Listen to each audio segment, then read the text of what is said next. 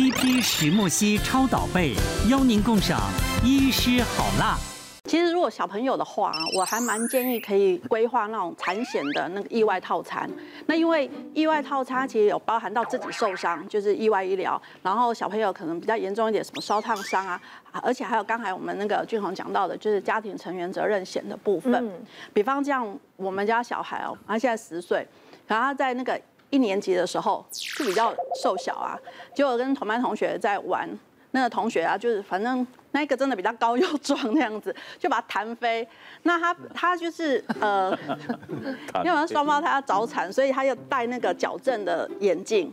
结果弹飞他的眼镜就断了，然后把他伤到他鼻梁，整个我看到我就好伤心。他呃流血，然后又整个都淤青这样子。嗯。那老师是先把他送到那个保健室，然后赶快联络我，我就把他带到那个急诊室去这样子。整个这样感觉好像医疗费用。没有到很多，可是也花了后续这样整个也两两千多块。嗯，然后最主要是他那个眼镜，矫正的眼镜，嗯，三千多块。嗯，那还好，我觉得这是刚才说那个亲家变仇家哈，因为同班同学其实有时候我们也会顾及到那种彼此的那种家长感情哈。现在都有赖群主这样子，那那个呃对方的家长他就说没关系，我有保险。哎，听到这一句，我们就觉得应该不会变成仇家了这样子。那其实他整个额度就帮我们把它付掉，是保险公司出，或者是大家都以为说要很很大的事情啊。我们有客户是他带小孩逛街是一件很开心的事，结果他去那个百货公司逛，自己很认真，小孩也很认真，因为他就在搓那个百那个香水。嗯，结果就是在那边弄弄弄，就弄弄倒了两瓶香水。那个柜姐当然就求偿嘛。嗯，那其实这个啊，如果有买家庭成员责任险的话，它也是可以启动保障的。嗯那像它这个，它不多了哈，一瓶可能摆在比较前面一点哈，一瓶三千，两瓶也六千多这样子，也是启动保险把它给付。那可能大家会觉得说，这样的那个理赔会很麻烦或者什么？其实，在保险公司尤其简单。第一个，百货公司各个楼层有所谓的楼管，好，他可能出来哦看现场，然后写个证明，这样，或者现在不是科技都有监视器吗？把监视器那个画面提供，其实理赔是很方便的，嗯嗯，所以不用太担心。然后包含到刚才不是说玩具吗？我自己就有客户，他小朋友拿玩具那个 BB 枪啊，然后也是大家男生他们玩来玩去就。这个就射出来这样子，那也会受伤哎。对，而且还打中他同学的眼睛。哎呦，对方家长，因为那时候其实眼睛有真的受伤，对方家长本来求偿五十万，可是我那一个就是客客户他是单亲妈妈，他是觉得五十万压力很大，嗯，所以后来就上了法院，结果本来五十对不对？变一百，对。因为他在这一段期间视力真的影响，而且越来越严重哦，所以整个法官就直接判赔一百万。啊，怎么办？就是家庭成员责任险。他如果有救到，如果保这个险的话，对，就可以赔的。对啊，对啊，而且那个刚才我们讲说套餐的部分啊，其实如果最低啊，我跟你讲，我今天讲的都是铜板价，这样子一天只要五块钱。对，一个月一千，而且是刚才那个组合的意外险哦。如果只是单独保一个比较简单的，就是我刚才讲家庭成员责任险，一百万的额度，一样铜板价，两块钱就可以解决了。对，一天一个六十块，好不好？对不对？这个险不错，对，所以这个是就是 这个小钱可以解决很多的事情，这样子。对对对。你现在没小孩，你要保？不是，我要预备起来啊。有就搞。那时候就不止两块，所以物价波动变三块。而且我在想说，奇怪，我小时候怎么没这种险？哎，我们小时候都没有。包括毛小孩也算哦，毛小孩的责任，你的毛小孩造成的责任，对，也是另外。对，保险公司真会赚。其实 都有包含在里面，都有包含在里面。我我真的也有客户，他是狗狗去他们自己的狗狗咬到别人也算。所以其实这一个就是小钱，可是可以解决大麻烦。第二题呢？好，车子发生擦撞，人没受伤，但把千万超跑撞伤了，怎么办？这种新闻最爱这个，这个这个新闻最爱播这种的。呃，这边就引句瓜哥的经典名曲啦，那个做人哦，除了不能没大没小。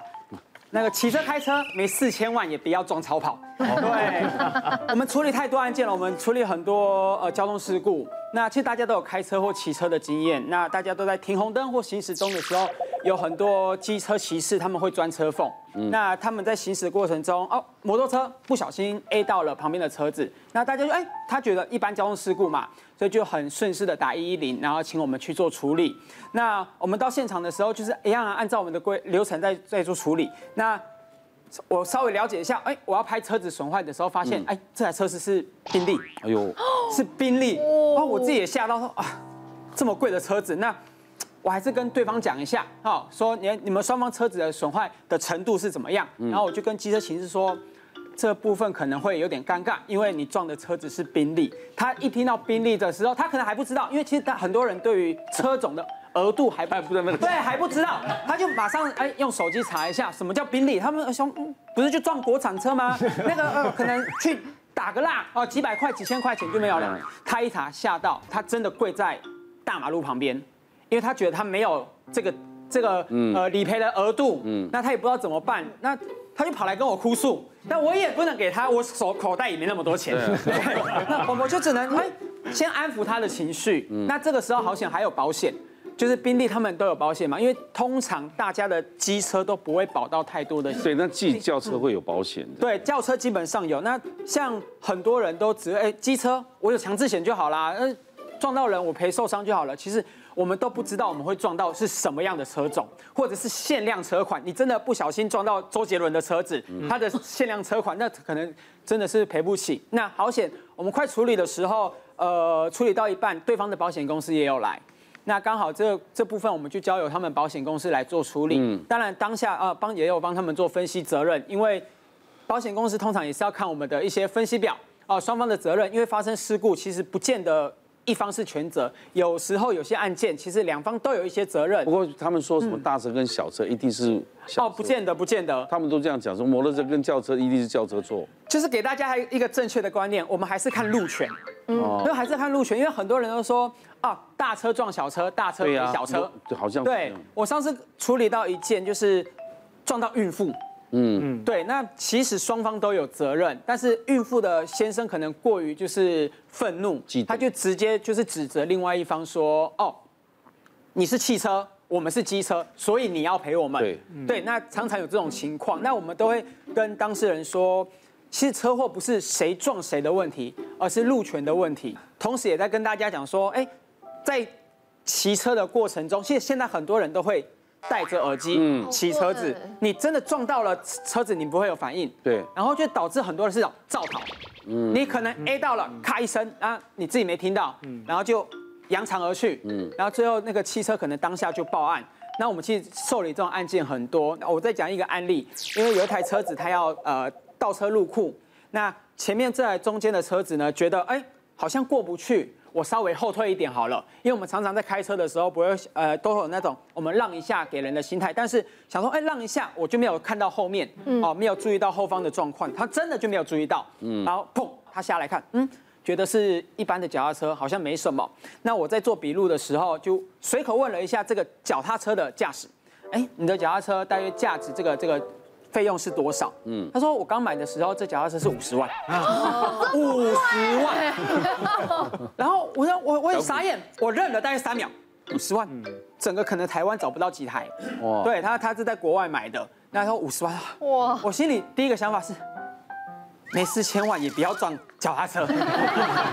当然我还是呼吁大家尽量不要出车祸了。那就是这个话题就唠到说，如果真的发生车祸，就一定要请。尽量的，除非你们当下就可以讲好，你们现场有和解的共识，否则希希望还是请警方来帮你们做处理。